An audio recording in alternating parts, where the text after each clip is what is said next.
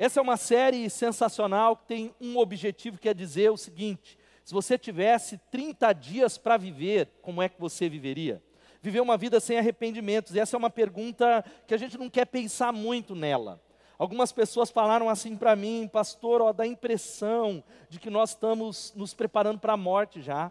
Ainda mais em tempos de Covid-19, mas o fato é que nós não devemos ter medo da morte. Talvez o maior medo no coração do discípulo de Jesus é viver uma vida sem propósito. Uma multidão de pessoas que estão vivas, mas mortas mortos para o propósito, mortos para aquilo que Deus tem, e alguém já disse que nós deveríamos viver como se fôssemos viver mais 100 anos, viver a vida dessa maneira e nos preparar como se fôssemos partir no dia seguinte. Tiago capítulo 4, versículo 14, ele diz isso para nós, que a vida ela é muito passageira. O que é a vida? Vocês são como a neblina que aparece um pouco de tempo e depois se dissipa. A vida passa muito rápido e quando tudo que nós precisamos recordar, eu queria que você guardasse para que nós possamos ler o texto e orar, é que a nossa vida na terra é única e breve. Ela é única. Aquilo que você está fazendo com ela vai deixar uma marca e é aquilo que você vai levar para a eternidade. Há muita gente que não tem entendido que aquilo que nós estamos fazendo agora é um treino para a eternidade. E quando nós passamos a olhar a vida e a morte com mais naturalidade, nós começamos a viver com mais autenticidade e ousadia. E hoje nós vamos para a terceira mensagem dessa série que é Vivendo humildemente. Como é que nós vamos vivenciar um milagre pessoal? Você precisa de um milagre? Coloca aí na nossa transmissão. Você deseja experimentar um milagre pessoal? Eu quero ler um versículo com você e te dar alguns princípios. Filipenses capítulo 2, versículo 3. Filipenses 2, 3 diz assim: Nada façam por ambição egoísta ou por vaidade mas humildemente considerem os outros superiores a si mesmo. Nada façam por ambição egoísta ou por vaidade, mas humildemente considerem os outros superiores a si mesmo. Vamos orar mais uma vez. Queria encorajar você a fazer isso agora no nome de Jesus. Ó oh, Pai, o Senhor está aqui neste lugar, Pai, com a equipe que está aqui na transmissão agora, ao vivo, trabalhando, adorando o Teu nome, que queremos oferecer o nosso melhor, é um culto e o Senhor está com o teu povo que está espalhado, a Deus, em tantos lugares, em outras cidades, até mesmo em outros países, acompanhando. Abençoa a Igreja Batista Bethesda, abençoa os nossos amigos e fala conosco. Queremos vivenciar um milagre pessoal. Ó Deus, fala, fala, abrimos o nosso coração. No nome de Jesus. Amém e amém. Um dos maiores desafios que eu e você temos para viver a vida que Deus tem, e Deus tem vida em abundância Deus ele tem propósitos, é viver humildemente e aprender humildemente. Viver com humildade é um grande desafio porque nós somos a sociedade da independência. A sociedade que constantemente diz assim: ninguém tem nada a ver com a minha vida. Ninguém se mete na minha vida. Eu tenho o direito de fazer o que eu bem entendo. E a sociedade do sabes tudo, gente que sabe tudo. Cheio de sabe tudo, é só você observar o seu Instagram e o seu Facebook, o seu Twitter. Uma geração de pessoas que sabem tudo sobre todas as coisas. Mas Deus ele nos chama a um caminho, que é viver em humildade, que é aprender o que ele tem para nós. Aprender em todas as áreas da vida, e eu já começo a responder a pergunta dessa mensagem: como é que nós podemos viver humildemente? Como é que eu posso vivenciar milagres na nossa vida, porque cremos num Deus de milagre? E eu quero deixar algumas atitudes para você. Atitudes para viver intensamente, para começar essa semana cheio do poder de Deus. A primeira coisa, sabe qual é? Descubra o propósito da sua existência. Descubra o propósito da sua existência. O porquê você está aqui. Esta é a maior pergunta da filosofia e da história.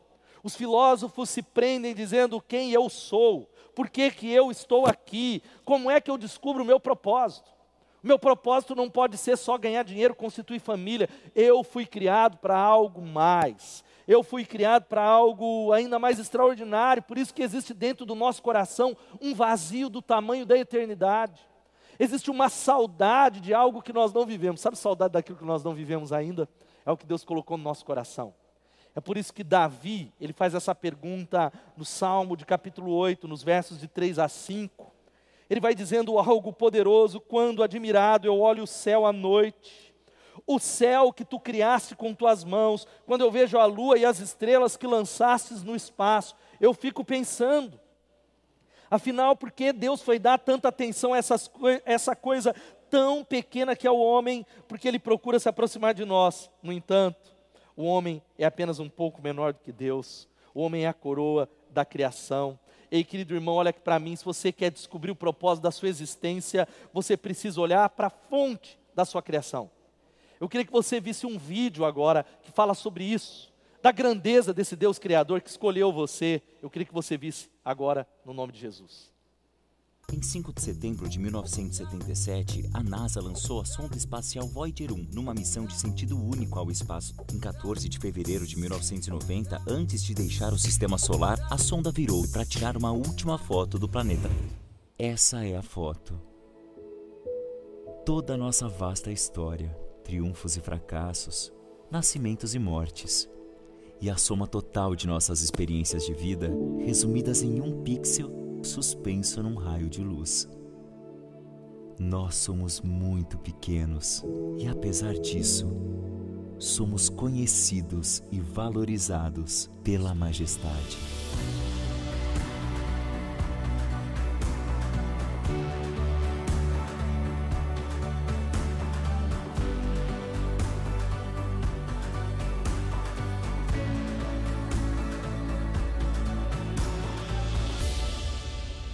Aleluia, aleluia, glória a Deus.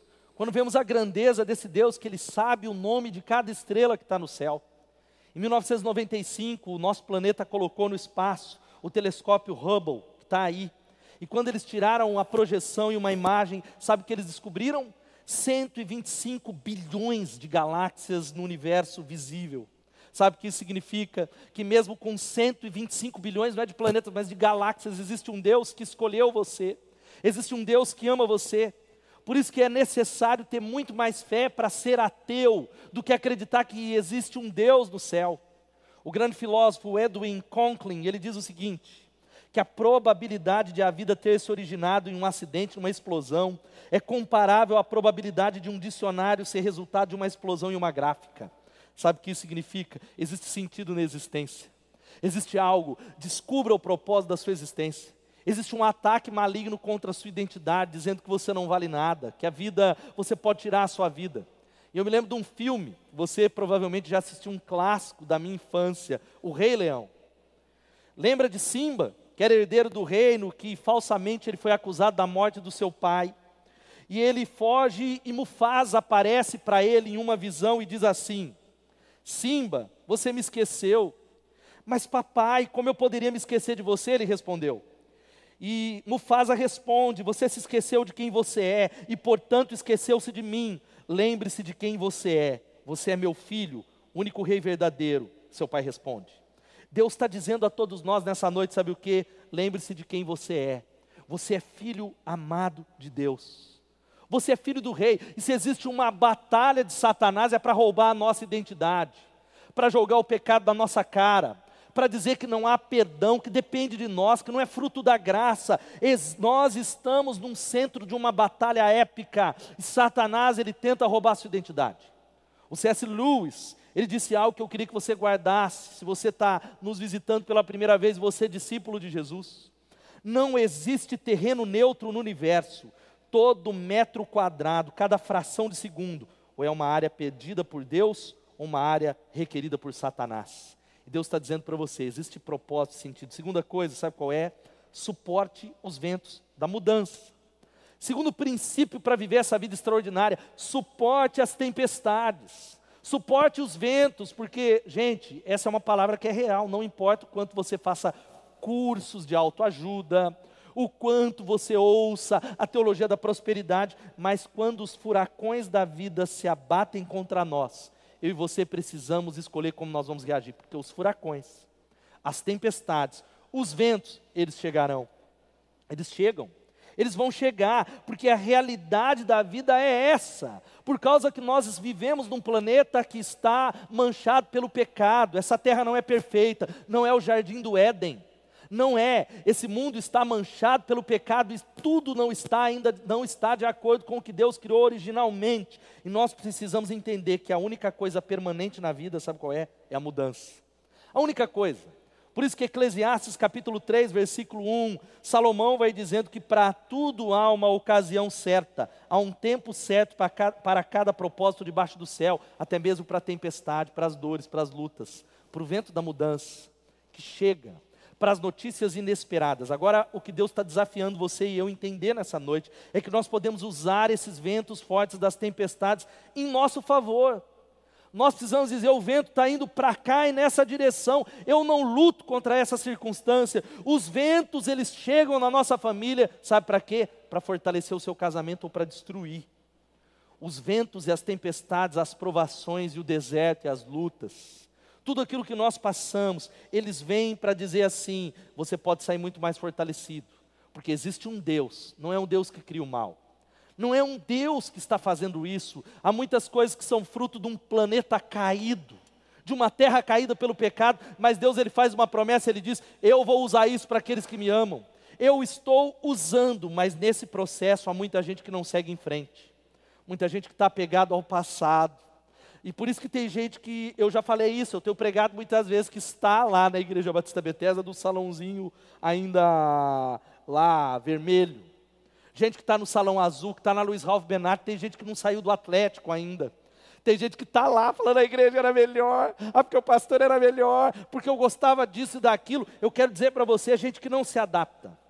O John Townsend, que é um psicólogo americano, ele diz que é a imaturidade, preste atenção, é o desejo de que a realidade se adapte a você a imaturidade. Pessoas imaturas dizem assim: se a realidade, se minha circunstância, se a igreja, se meu casamento não ser como eu quero, eu não vou ser feliz. Se eles forem do meu jeito, aí eu vou ser feliz. Se tudo mudar, se eu tiver uma vida perfeita. Agora, se a realidade não for desse jeito, eu vou me sentir horrível. Eu vou deixar isso claro para todo mundo. A imaturidade não se adapta à realidade. Agora, aqueles que são maduros em Jesus, eles se adaptam eles ajustam a vela, porque quando os furacões chegarem, há pessoas enfrentando algo nessa noite, saiba que o nosso Deus sabe exatamente onde você está. Ele sabe onde é que você se encontra agora, porque ele diz em Hebreus 13:5, eu nunca deixarei você, eu nunca o abandonarei. Ele não está em silêncio, por mais que pareça. Ele é alguém que existe um plano em meio ao mundo caído que jaz no maligno. Deus diz assim: Eu estou redimindo, eu estou usando, eu estou com você, é a minha presença, e eu quero usar tudo isso para mudar você de dentro para fora. Deus quer mudar os discípulos dele para que sejam parecidos com Jesus. Romanos 12, 2, você conhece, encorajo você a memorizar esse verso. Foi um dos primeiros versículos que eu memorizei na minha adolescência, infância. Tinha uma música que diz assim: não vos conformeis com esse mundo, não se amoldem ao padrão desse mundo, mas transformem-se pela renovação da sua mente, para que sejam capazes de experimentar e comprovar a boa, agradável e perfeita vontade de Deus. Louvado seja o nome de Jesus. Sabe qual é a palavra aqui para transformem-se? É metamorfos, do qual nós temos metamorfoses, que literalmente significa ser transformado de dentro para fora. É a ideia da borboleta ela é uma lagarta que vai passando por uma metamorfose dentro do casulo, ela vai se transformando em algo para ganhar asas para voar. Experimente cortar o casulo, experimente contestar o processo. E todos nós esperamos aqui, ninguém é diferente, que algo externo mude a nossa vida. Se eu tiver um aumento, vai mudar. Ah, porque se a minha esposa mudar, o meu marido mudar, eu mudo. Ah, porque se o meu pastor, se o meu líder de célula, um novo emprego, um novo carro, um novo relacionamento, uma nova igreja, uma nova esposa, eu quero dizer para você que isso não funciona. Não funciona. Nós passamos desde o Éden, Adão ele começou transferindo responsabilidades, dizendo foi a mulher que o Senhor me deu. Foi ela, e a mulher foi a serpente, transferindo traumas, achando que isso vai satisfazer e mudar o nosso coração. Mas eu quero dizer para você, você quer mudar? Você deseja a mudança do Senhor de dentro para fora? Assuma responsabilidade nessa noite em nome de Jesus. Se ajoelhe, nós vamos orar daqui a pouco. Assuma responsabilidade, porque a provação chega para tirar você da zona de conforto.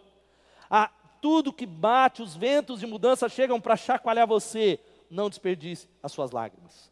Terceiro conselho, sabe qual é? Construa um alicerce forte para a eternidade. Olha aqui, construa um alicerce.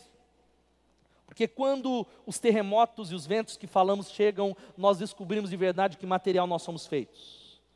Quando a notícia que chega é que é positivo, ou quando a notícia chega de que um filho abandonou a casa de Deus, algo que não está no nosso controle, de que eu perdi o emprego, e a pergunta é: o que tem abalado você e a sua família, o seu casamento?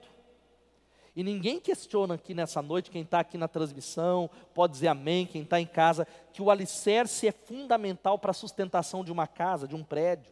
É o alicerce. Antes da construção de uma casa, e tem construtores nessa transmissão aí que eu sei, a primeira coisa que precisa estar bem firme, é o primeiro passo, é o alicerce. E Jesus ele usa essa ilustração para mostrar a necessidade que eu e você temos de um alicerce sobrenatural na nossa vida nessa noite.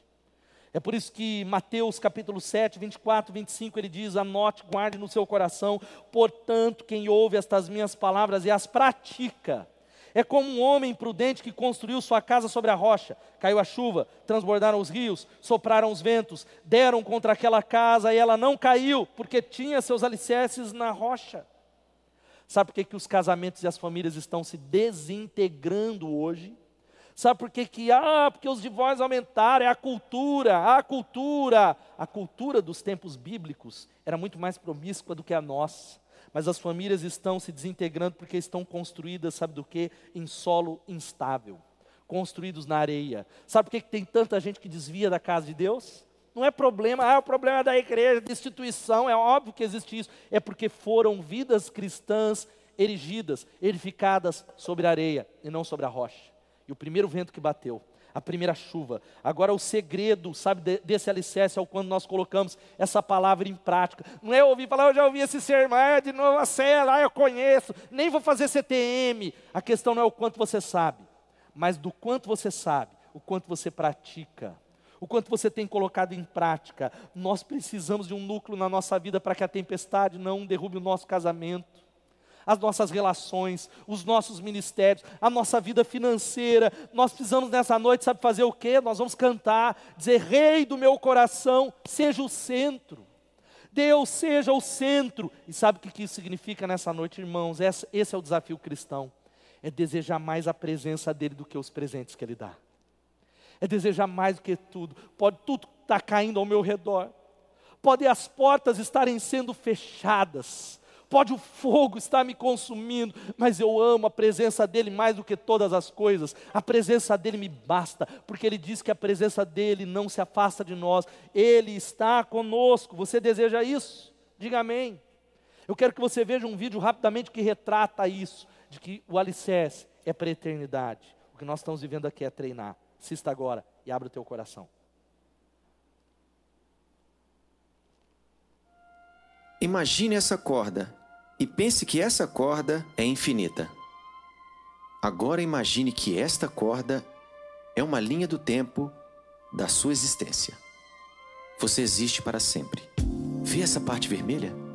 Isso representa seu tempo nessa terra. Você tem alguns anos aqui nessa terra e depois tem o restante da eternidade em algum outro lugar. O que me deixa assustado é que alguns de vocês só conseguem pensar nessa parte vermelha. É tudo o que você consegue pensar, você é consumido por isso. Nossa, eu não consigo esperar tudo isso, sabe? Vou trabalhar duro e economizar, guardar bastante dinheiro para aproveitar esta parte aqui. Você é consumido por isso, você pensa, nossa, vou viajar bastante, comer bem, vou fazer tudo isso durante essa parte. Você tá de brincadeira? E quanto isso aqui? E todo o restante? Isso é loucura! Porque a Bíblia nos ensina que o que eu faço durante essa pequena parte vermelha determina como vou existir por milhões e milhões e milhões de anos para todo sempre. Então por que eu passaria essa pequena parte vermelha tentando ficar o mais confortável possível, me divertindo o máximo que puder? Paulo diz: Olha, eu vou viver a minha vida para esta missão. Vou passar minha vida, investir a minha vida para este momento, quando eu cruzar a linha de chegada. Então eu vou esquecer tudo que eu poderia aproveitar. Não vou olhar ao meu redor. Vou ser como um corredor, apenas olhando para o momento que vou estar diante de Deus. Porque quando eu estiver diante dele, não vou ter essa chance aqui novamente. Temos uma chance nessa vida na terra e ela pode acabar a qualquer segundo para qualquer um de nós. Temos uma chance e depois vem a eternidade. Existem pessoas que olham algumas das minhas decisões e dizem: Ah, você é muito estúpido, porque isso vai realmente afetar aquilo. E eu digo: Você é estúpido, porque vai afetar tudo isso aqui. Cara, eu falo sério, eu olho o jeito que as pessoas vivem e digo: Nossa, isso é loucura. Você é tão louco. Você vai fazer isso agora e aproveitar o agora sem saber se você tem um amanhã?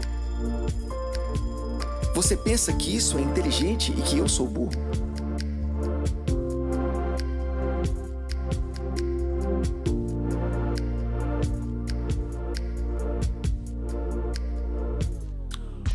Aleluia, aleluia. Construir um alicerce eterno. Ontem eu ia gravar um vídeo e orando, agradecendo a Deus pelo que Ele tem feito na minha vida, na vida da nossa igreja. E eu comecei a repensar algumas coisas e dizer de que não há maior prazer do que plantar a nossa vida no reino de Deus, do que plantar e dedicar os nossos melhores anos servindo os irmãos, vivendo na casa de Deus, na igreja de Deus, que é uma comunidade de apoio. O alicerce tem a ver com Ele como centro e a igreja dele. E eu tenho um arrependimento, sim. Eu comecei a servir a Deus desde que eu sou criança a minha juventude toda dentro da casa de Deus, sabe qual é o meu arrependimento? Eu já falei isso muitas vezes, não ter sido mais intenso, não ter plantado mais, servido mais. Viva para a eternidade. Quarto conselho, sabe qual é? Trabalhe pela sua integridade. Todos esses conselhos vão desembocar numa vida de milagres. Trabalhe pela sua integridade. Olha aqui, se você tivesse só 30 dias para viver, se você soubesse que você tem alguns dias, certamente você iria rever sua vida e o seu caráter. Integridade é uma palavra em falta e na moda. É a palavra que se trata quando nós olhamos para a política brasileira. E integridade significa inteiro. Sabe o que é a falta de integridade? É que nós agimos de uma maneira na igreja, outra dentro de casa, outra no trabalho, outra com os filhos, e o problema é que integridade é ter uma consistência plena, é ser inteiro, não é perfeito, mas é ser alguém que não está fragmentado, é o que diz a palavra de Deus em Provérbios 28, 6: melhor é o pobre íntegro na sua conduta do que o rico perverso em seus caminhos. Outro texto vai dizendo que aquele que é íntegro vive em segurança, é viver em paz e segurança o tempo todo, sem medo de ser descoberto. Você já ouviu essa história que eu contei um tempo atrás? Que havia um casal que estava fazendo um piquenique num parque, eles entraram num desses locais de fast food para comprar um lanche. E sem perceber, o gerente colocou todo o dinheiro dentro daqueles sacos e entregou o dinheiro do dia todo para aquele casal e não lanche. Aquele casal chegou lá no parque, observou o dinheiro e voltou correndo para devolver. E aquele gerente ficou extraordinariamente impactado e falou: Você é o homem mais honesto dessa cidade. Eu vou ligar para o jornal, porque merece uma foto. E aquele homem sussurrou no ouvido dele, dizendo assim: Não chama o jornal, não, porque essa mulher aqui não é minha esposa. Ela é casada com outro homem. Sabe que isso diz que é possível ser honesto em uma área da vida, mas ser totalmente desonesto em outra o que prova a ausência de integridade. Integridade é o oposto da imagem, sabe o que significa? Integridade na palavra. Integridade é confiança. Muitos casamentos acabam pela falta de confiança. É mulheres que dizem: Eu não confio mais. Eu não confio nele ou nela. Eles mentem sobre dinheiro, sobre relacionamento, sobre motivações. Existem relacionamentos dentro da igreja acabam por causa da falta de integridade na palavra. Em qualquer lugar que, se você demonstrar a disposição para mentir, você vai perder a confiança de uma outra pessoa. O relacionamento vai morrer. A palavra de Deus diz que nós devemos ter um sim, sim e não, não. Sabe por que, que a gente mente? Porque nós não amamos suficientemente a verdade. Mentir é o caminho mais fácil, é o caminho dos egoístas. A mentira coloca uma facada no coração dos relacionamentos e na nossa vida espiritual. É integridade nas finanças, é integridade naquilo que pertence a Deus e aos outros é não enganar o governo, não é burlar, não é talvez, ah, eu vou, eu vou usar os 600 reais, eu vou fazer aquilo, sendo que você não se enquadra, é integridade, é ser inteiro, é integridade no compromisso. Olha aqui para mim, querido, eu tenho falado e orado sobre isso. Se você está comprometido com um grupo, com o seu trabalho, com uma célula, com um ministério dentro da igreja, em qualquer lugar, você está comprometido. Se você se parece com Jesus, o seu compromisso precisa ser levado até o final.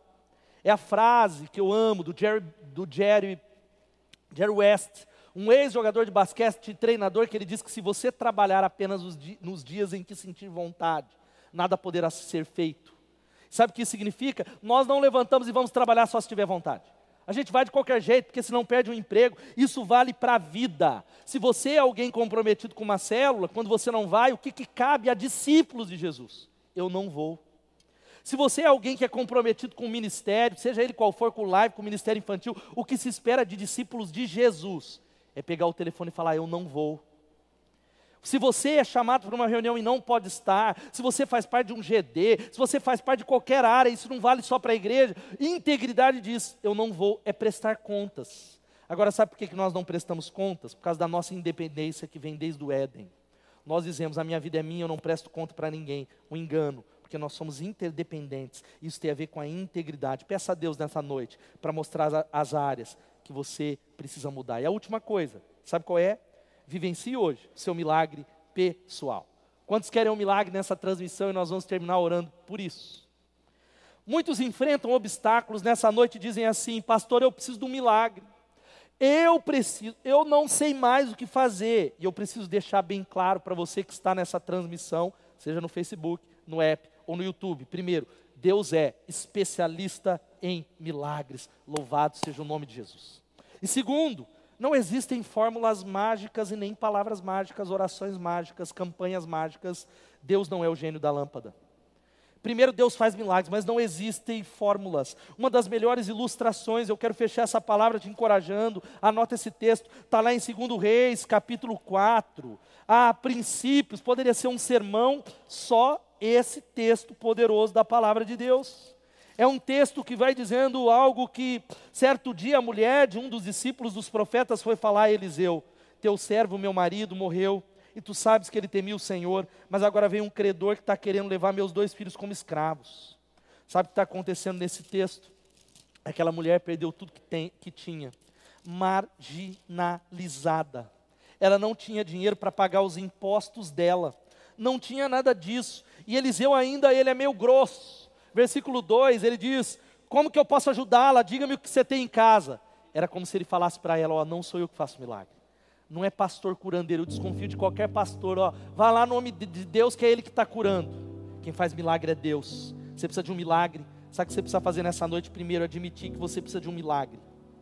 Dizer, eu preciso. É tão difícil a gente falar para as pessoas da célula e da igreja que a gente tem necessidade que o nosso casamento está acabando, que as nossas finanças estão naufragando, que os nossos filhos estão perdidos. Mas a primeira coisa para você se qualificar, tudo é graça, é admitir que você precisa. Segunda coisa é buscar a Deus como o único que pode conduzir. É por isso que Eliseu falou assim: você quer? Você quer o que, mulher? Você veio procurar em mim? Você precisa, olha, o que é que você tem lá em casa? É reconhecer e dizer: é só Deus que pode curar, é só Deus que pode fazer. É só Ele, só Ele pode fazer alguma coisa. Não tem nem médico mais pode fazer na minha situação. Terceira, sabe o que você precisa fazer?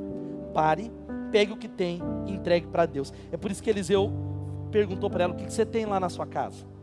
E ela, veja só, o versículo 2: tua serva não tem nada, ou melhor, além de uma vasilha de azeite.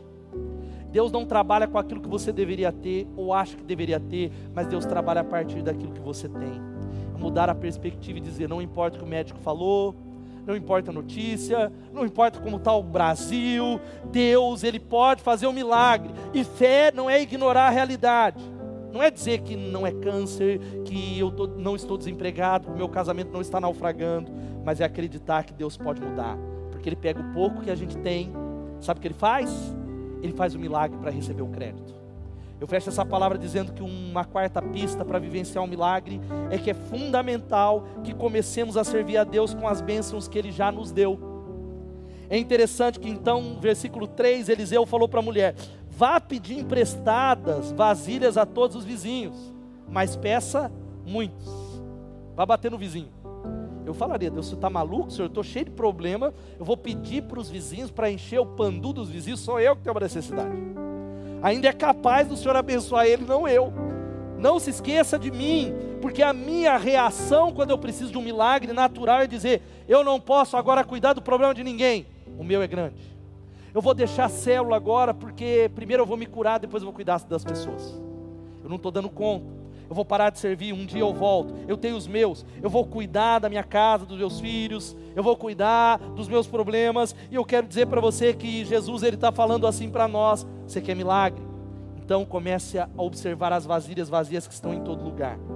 Se você optar por enxergar as vasilhas vazias que estão em todo lugar, Deus vai enchê-las, Deus vai encher as suas vasilhas, Deus vai te usar no nome de Jesus. Os filhos são vasilhas vazias, os vizinhos são vasilhas vazias, os amigos, nós estamos nessa campanha de vacinação para dizer que ao nosso redor, em todo lugar, existem vasilhas que estão vazias, que Deus quer encher, e quando nós colocamos o foco em Deus e derramamos a nossa vida quebrada, machucada sobre a vida das outras pessoas, sabe o que Ele faz? O milagre dele começa a acontecer em nós. Louvado seja o nome de Jesus. Ele diz no versículo 4: Depois entre na sua casa com seus filhos, feche a porta, derrame naquele azeite em cada vasilha e vá separando as que você for enchendo. Vá separando. Sabe o que eu digo para você, querido, fechando essa palavra? Está passando por um problema? Você tem algum problema que você diz assim, é grande, é insolúvel? Quero fazer uma menção, uma gigante espiritual, a Janaína Bortolucci que tem enfrentado problema tão grande há mais de um ano, algo que tem abalado a família dela. Sabe o que ela continua fazendo, meus irmãos? Liderando uma célula até hoje, liderando uma unidade especial. Quando teria todos os motivos para deixar, eu me lembro que eu perguntei para ela, Janaína, por que você continua liderando? Ela falou, pastor, se eu largar isso, se eu deixar de lado e parar de servir a Deus, o que vai ser da minha vida? Eu tenho convicção que muito do que tem me sustentado porque eu não parei de servir. Louvado seja Deus. Você quer ver um milagre? Procure vasilhas sobre as quais você pode se derramar. Porque a pergunta é por que Deus abençoaria a gente, abençoaria você se você não está disposto a abençoar outras pessoas? Por que Deus nos abençoaria aqui? Se a gente só olha para nós, se você deseja um milagre, a oportunidade das nossas unidades especiais, se envolver, dizer eu vou servir, porque Deus deseja encher suas vasilhas vazias depender só de Deus, o azeite nunca vai parar de escorrer na sua casa.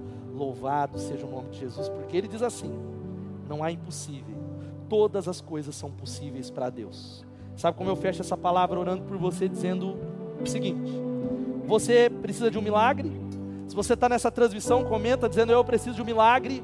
Vocês que estão aqui precisam de um milagre? Alguém precisa? Então nós vamos crer em duas coisas e orar nessa noite. Primeiro, nós vamos dizer: Deus, eis-me aqui. Muda-me de dentro para fora em primeiro lugar. E começa a mudar as coisas externas. Começa a mexer em nome de Jesus. Enquanto eu quero convidar você à oração, juntar com a sua família, se ajoelhar onde você está e a banda vai começar a ministrar, mas eu quero fazer um apelo. Um agora. Depois nós vamos cantar essa canção e eu vou fazer a última oração e você não vai desligar correndo para comer. Você vai esperar acabar o culto, porque todo mundo que está aqui não jantou também. Nós estamos juntos. Eu quero encorajar você agora. Esse é um convite para você que talvez caiu até de paraquedas, alguém compartilhou no Facebook, chamou a atenção, porque Deus está te convidando. Ou você recebeu esse link, ou você é alguém que frequenta essa igreja há um tempo, está dizendo nessa noite: Eu reconheço que preciso de Jesus para colocar ordem no meu mundo interior. O exterior até que está legal, eu tenho um trabalho, eu tenho dinheiro, eu tenho saúde, mas eu preciso de Jesus Cristo. Ou talvez é o contrário. Gente que tudo está bagunçado, o exterior reflete o interior, gente que tem lutas extraordinárias, impossíveis, mas entendeu nessa noite que sabe onde é que está o segredo? Fazer de Deus o centro. E nessa noite você está dizendo: Eu quero receber Jesus como meu Senhor e meu Salvador. Sabe o que você vai fazer nessa noite? Escrever nessa transmissão, usar esse QR Code ou link que está aí na descrição, dizendo: Eu estou entregando a minha vida a Jesus. Eu queria que você preenchesse, expressando a sua decisão, e eu quero convidar você a repetir essa oração comigo. Repita onde você está.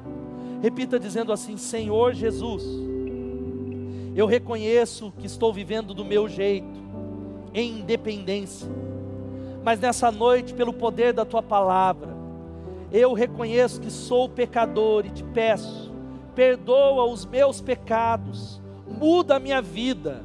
Eu creio que Jesus morreu naquela cruz e derramou sangue por mim para mudar a minha história. E eu creio que Jesus ressuscitou e hoje Ele está vivo. E por isso eu te convido, Jesus, para ser o meu Senhor, o meu Salvador. Muda a minha vida e muda a minha história para todo sempre. Amém e amém. Se você recebeu Jesus de verdade, todo o coração, pela fé, você é salvo, em nome de Jesus. Sabe qual, como nós vamos fechar esse culto? E eu vou terminar orando por milagres. Nós vamos orar por milagres pessoais. Nós vamos cantar essa canção e eu vou voltar aqui para fazer a última oração em nome de Jesus. Vamos adorar a Ele, junto com a sua família. Cante, ore, clame a Ele em nome de Jesus.